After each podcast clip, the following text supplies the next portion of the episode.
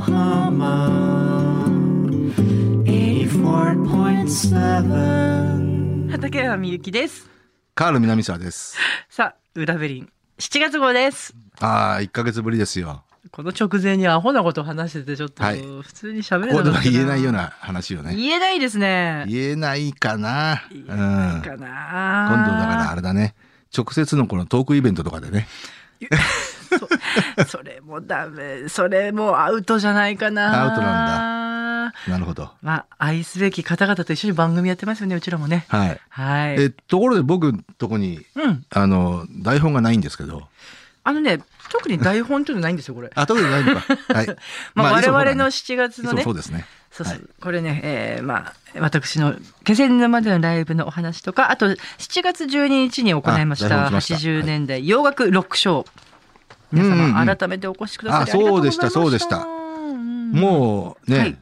2、3週間前にはいなりますけど、おかげさまで盛り上がったよねちゃんとね。盛り上がった。嬉しかった。嬉しかったねうん。嬉しっかったし、はい。あのなんなんと言ってもねやこう話している本人私がね、うん。楽しかったた。わかるよ。本当に面白かった、うん、もうあっという間ですよ時間もね。あっという間だった。ちょっと押しちゃったけど、全然足りないね。からまあ一応ねあのこういう流れで、うん。えーこういう楽曲をこう挟みながらっていうふうに頭の中で考えてまあ一応、一応ちょっとしたこう流れの台本みたいなの作ってたけど、はい。まあ、これ以上の話をした方がいいなと思っていたら全然足んなかったね。どんな話されたんですか？あと、80年代の第二次ブリティッシュインベージョンの、えー前夜の話ですね。前夜ですね。うんどういうふうに、えーどんな楽曲が、こう、出てきて、はい。えー第二次ブリティッシュインベージョンに向かっていったのかっていうのをね、時系列でこう、邦画をねね感じさせる。話していきましたね。そうでしたね。はい。はい。いや皆さんねやっぱこう興味ある方っているんですねとか言っちゃあれだけど あのねい。やいやいや、いますよ、もちろん。ねえいやうんだからああやって集まっていますし、うんまあまあ昨今のね、うん 80s 回帰の現象もさることながら、えーやっぱりね、えーななんていうのかな、この失われた30年間っていう言い方が適切かどうかわかりませんけど、はい。えー70年代までの洋楽って結構ちゃんと検証されてるんですよ。おうん。うん80年代以降、まあ特にはニューウェーブ以降っていうのかな。えうん。えーってね、意外にね、無視されてたんですよね。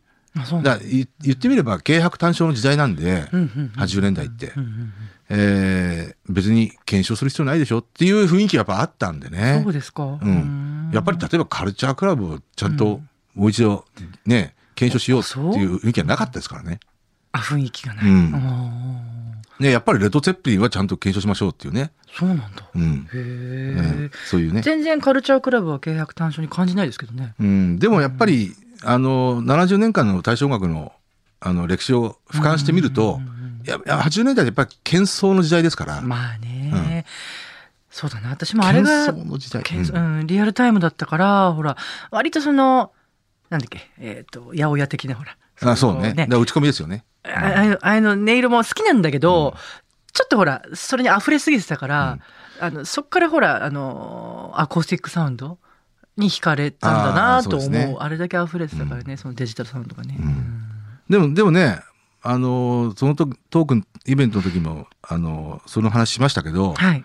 あの、ある意味ね、ロックンロールの誕生っていうものが、えっと、1回目の産業革命だとしたら、うんああれは産業革命じゃないですか。うん。あと要はね、あの、ロックンロールが誕生して、えー、全ての対象音楽がロックンロールになりましたから。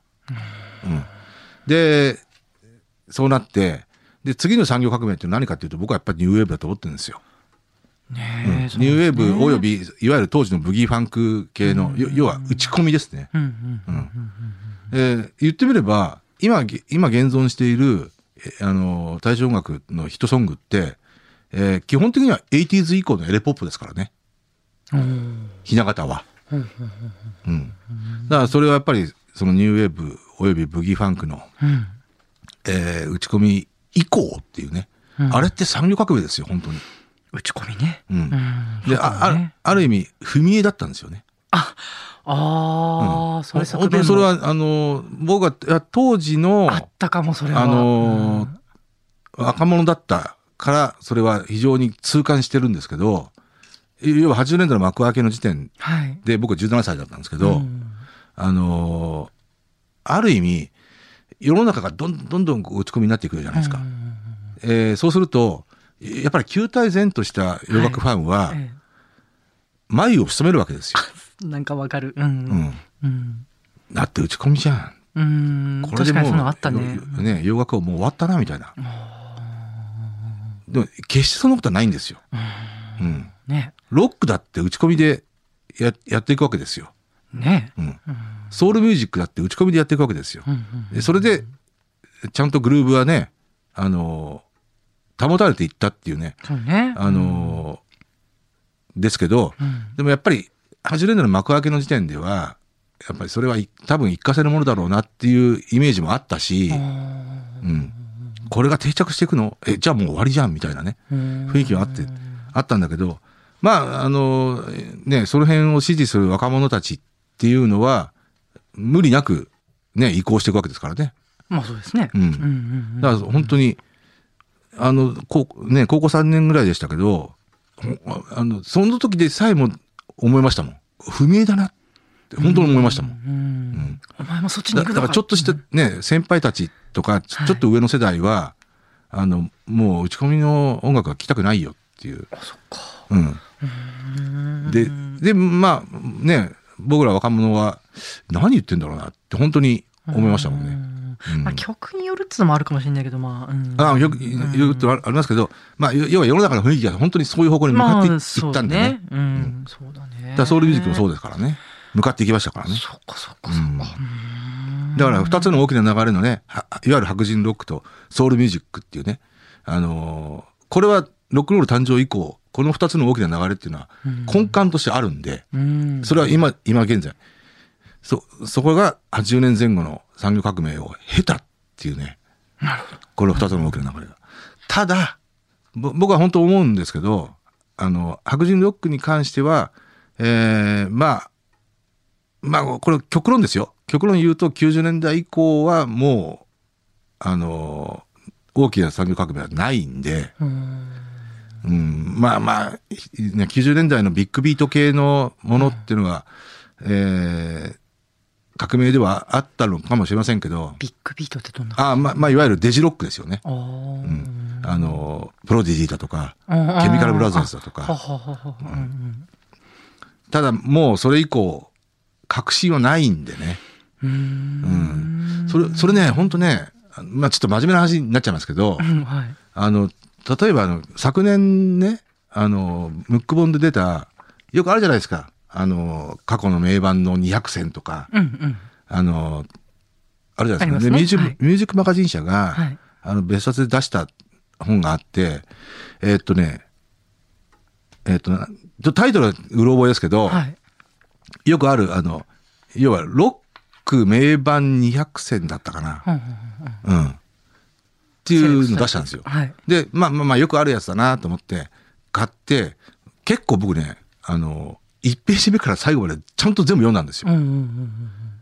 要は定番のザ・バンドが1位だったりするんですうん。するんですけど、なん。うん面白いんですよ。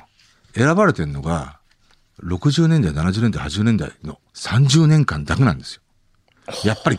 あら。で、で、大体みんな評論家の方はえ書いてることが、やっぱそういうことなんですよね。あの、要はロックの歴史の、えー革新性っていうのは、うんももっと極端に言っちゃうと、70年代の終了で終わってると。うーん。でも、それね、まあ事実だと思いますよ。だから、もう、もう100歩譲って80年代までっていう。だから200選のうちの200枚っていうのが、見事に60年代、70年代、80年代で終わってるんですよ。まあまあまあ、1枚2枚ありますよ。ニルバーナのネバーマインドが。92年ぐらいか、あれは。う。うんん。あ、それそれそれ。ロックアルバム200。ロックアルバム200はいだから、僕ね、逆にね、その、そういったものって結構、あの、あ、懐かしいと思って、僕ぐらいの世代の人が買って読んでるんだろうけど、僕はこういうのはね、20代、30代の人に読んでほしいなと、本当思う。うーん。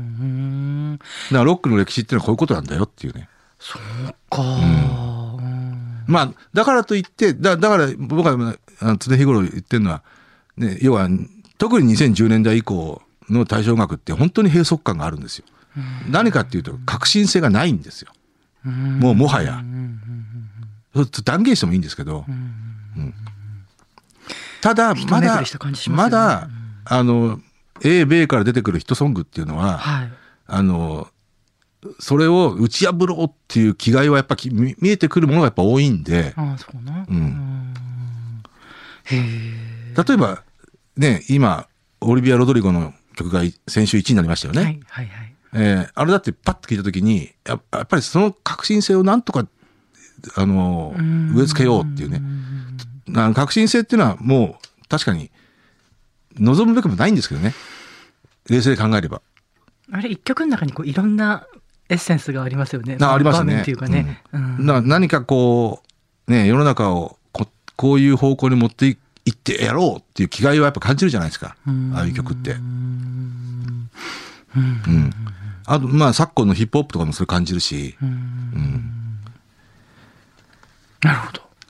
うん、っていうね。だまあいろいろね、だからね、ここでも何度も言いましたけど、あの昨年の1月に、えー、エンカントのキャストのね、えー、ウィあーードントークアバウトブルーのが全部ナンバーになった。これは僕、もう事件だよと、ね。うん、うんと思ったっていうのはねそういうところにあるんですよね。そっか、そっか、そっか、そっか。うんなんてね。いやでもね逆にね、うんそれがあるからもうほらどの時代の何やっても別にいいんですよ。そうね。っていう感じでうんあのーそうそう、ここ10年ぐらいでもう一つ痛感してるのは、うんまあそれに通じることなんですけど、あのー要は例えば、例えばある曲を聴いて、あ、これ70年代っぽいねとか、ある曲を聴いて、これ80年代っぽいね。ある、うん100歩譲って、まあ90年代のロックなんて特にないんですけど、あのー100歩譲って、まあ90年代っぽいサウンドだよね。っていう言い方するじゃないですか。えー今出てくる新曲のほぼほぼ100%が、うん、まあ、まあ言ってみれば、こういつの時代の曲、音なのっていうのがわからない。あそれはうんそれはすごくわかるな。うんで、2010年代っぽいねっていう言葉はもう、まあ、まさ、もはやないし、うんうんうんうんそれはそうかもしれない。うん2020年代以降、特にそうですよね。うんうん。ただリ、リゾがナンバーワンヒット出しました。うんで、あの曲が1981年の曲ですって言われたら、納得しちゃうもんね。納得しちゃうね。確かにあるよ、そういうの。うん。うんうん。ね、ザ・ウィークエンドがブライニング・ライツ出しました。はい。これが1986年の曲ですって言われたら、ああ、そうだろうね。信じちゃうね。うん そうですね。うーん。なんてね、えー、本当に常日頃それは思いますよね。うんうんちょっと真面目な話しちゃいましたね。うん。いやいや、あの、私も実はそこはほら、でもその、革新的なことをやることだけがはい音楽の目的じゃないから、もちろんだから、そうそう、その、なんていうのかな、呪縛から、うんなんか逃れ逃れられてる感じがするんですよ、最近。なんか昔はほら、こういうことやったらダサいかなとか、これ風だとちょっとなんか、思ってたけど、今全然思わないもんね。ああ、なるほどね。うん、そういう意味ではなんか、うんただ、だから、だ逆に言うと、だから、まあ、60年代、70年代、80年代は革新性の連続だったんで、それはね、確かにありますよね。だから面白かったうんそうかもね。と言えるう。ん、そうかもね。うん本当にそう思うんそうですね。で、それ、それを、だから、我々は青春時代に聞いてたわけでう、ん。えっと、多分、アンコンシャスに受けて、受けてたよね。だと思いますよ。今考えると、あれを新曲で聴いてたっていうのは本当に幸せだったんだなっていう。うんでもほら、若い方々も、そのロック200戦、うん彼らにとってはほら、新曲っていうかね。うん、まあそうですね。ねだからうんねだから、でもやっぱりね、今の音楽を聴くべきなんですよ。まあもちろんね、若者はね若者ははい。そんな7月12日のイベントでございました。そうですね。いそこまで深くは言ってないけどね。はい。あ、そう、そうですね。はい。ちゃんと食べれてますか？皆さん。え？皆さんちゃんと食べれてますか？あの、うん猛暑ですけれども。うん。食べてますよ。大丈夫ですか、うんみんな、あと、ちゃんとドラマ見てますか？ドラマ、ほら、私ごめん見てない。一言だけ言っていいですかね？どうぞどうぞ一言だけ。はい。あの、7月クールは、はいあの、いろんなドラマが、あの、話題になってますけど、僕本当に三大ドラマと言っても、もう断言しちゃいますけど、あの、TBS の鳴り物入りの日曜劇場の、えビバン、はい。はい。安部寛と二階堂ふみ。これ、もう壮大なスペクタル、えースペクタクル？まあ本当に日本のドラマを超えたような、もう映画かよっていうぐらいの。あの、すんごいカメラワークと。多分金も相当使ってるんだろうけどあ、ね、そうですか。うんうんえー壮大スペクタル、スペクタクル、はい。えーおよび壮大なジェットコースタードラマ、うーん。えーそしてもう一つ、最高の教師。これ話題になってますよね。あの、明日マナーがね、えー久しぶりの連ドラ出演っていう。で、もう第1回目から最終回かよっていうぐらいのクライマックス感。すごかった。これ圧巻と言っていいか。よかった。ほら。で、で、相当社会的なメッセージが入ってる。教師ものはい。うん。もう第3回目でやってますけど、あ、第2回か。えー明日第3回なんだけど、うんえーもう楽し、楽しみでしょうがない。私なんかもう一個のやつなんだっけ？うん。若村真由美さん。ああ、そうそう。で、僕はもう一つがその、この素晴らしき世界。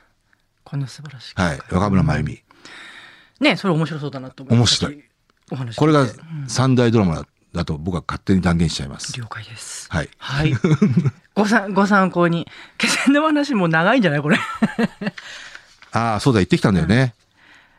あ、あとねね、気仙沼、そう、里帰りうん。気仙沼公園っていうのがあって、ね。うんこれね、中央公民館ホールって新しいホールができたんですけど、ほうほうほう。もうね、今はほらもう、全く風景が変わってしまって、うん。もうどこがどことかわかんないんですけどね、そこに立った新しい、すごいね、素晴らしいホールで、えーここで藤本一馬さんと小池隆平さんお二人、はい。はい。えーを引き連れてですね、行ってきたんですけど、その、ギタリスト二人がね、うん。こう演奏、歌番してくれるってなかなかないんですよね。で、こううん二人のタイプがちょっと違うんですよ。竜兵君は結構バッキングがこう得意、グループ、グルーブ作り出すのが得意みたいな感じとか、まあ、カズマ君もちろん、あの、そういうのもやるんですけど、そのソリストとしてね、うん。すごくこう際立つものがあるので、その二人のこう、重なり合いが、もうね、絶妙なケミカルをい。や、そうなんですよ。もう奥生み出すわけね深さといい、なんていうのかな。同じ曲ずっとね、こう何度もやってる曲もあるんですけど、あ、こんな世界観立ち上れるんだ、みたいなね。そうですか。すごい良かったし、あとその、後ろにですね、背景に私の、まあ、いとこが気仙沼百景っていう名前で、こう写真を撮ってるの、気仙沼のね。ああ、なるほど。すごくこう好きでもう早朝2時とかに起きてこうそ写真撮りに行くらしいんですけど彼の写真がその場面場面でこう映るでもほら私は見れないわけよそんなに、はいはいはいなんだけど後ろに映るんだね。そうそうそうそうそれがね本当良かったみたいでちょっと今まで感じたことないお客あ、さんの。集中力感じたんですよね、結構渋い曲もやるから大丈夫かなと思ったんですすっごくねあのこ好評賜って最後スタンディングオベーションあ、そ嬉しい。う。なるほど。よかったじゃないですか感。激でございました。うんはい。あと9月1日にね、はい。そう。そうそうそう。バースデーライブ畠山さんのバと。ースデー、あの29歳のババースデーライブがね。そんな、あ、違ったっけ？絶句しちゃうな、みたいな。それから何十年なんだって感じですね。君まろ状態になってしまいそますけれどそこね、僕も、あの、ぜひぜひおあの、お邪魔しますんで。ぜひぜひはね、それはね、笹越。で、一節二節歌うなんていうこともね歌っちゃう？歌わないよ。歌うわけないよギター持って。きてくださいとか言って。はい、歌いません。お待ちしておりますよ。あの、あのお邪魔しまます。はい。はい。そう、もうね、あの4人のギターの方々が、こう、弾かなくてもいるだけでもなんかすごいいいなっていう、なんか、感じぐらいに思ってますけどね。来週からリハ、まあ、あの、本当に。にちなみにですけど、はい。あその日僕のリアル誕生日そうなんだよね。そうなん、そうなんですよ。本当にちなみになんでそうすいません。あのね、書いて、書いてますよ、私の。はいそうだそうだそうだ。僕の32歳の。あれ？ん？あ、もしかして、あ、そうか、もう、そうだよえ、ね。本当もう、荒川荒川は過ぎてんだもんね。うん。そうですよね。はい。うん、そうですね。そうですね。いや、アラカン過ぎたっていうか、その言い方ちょっとね、アラカンですよ。アラカンか。そうか、うんアラカンっつうのは、そうか、アラウンドってことか。アラカンですよなんなんだ。そうですね。はい。はい。そそ、そうか、カールバースデーだ、本当にね。そうだ、リアルなんですよね。まあまああ。まあ、なんていうかこう、ね、祝うっていう年でもないんだけどね。そんなことないですよ。いや、本当にじゃあ一緒に祝ってもらいましょう。別にねはい。えはい。では、こんな感じで大丈夫ですかね？こんな感じですかね。はい。皆さん、はい今日もどうもありがとうございました。ありがとうございました。FM Yokohama Podcast.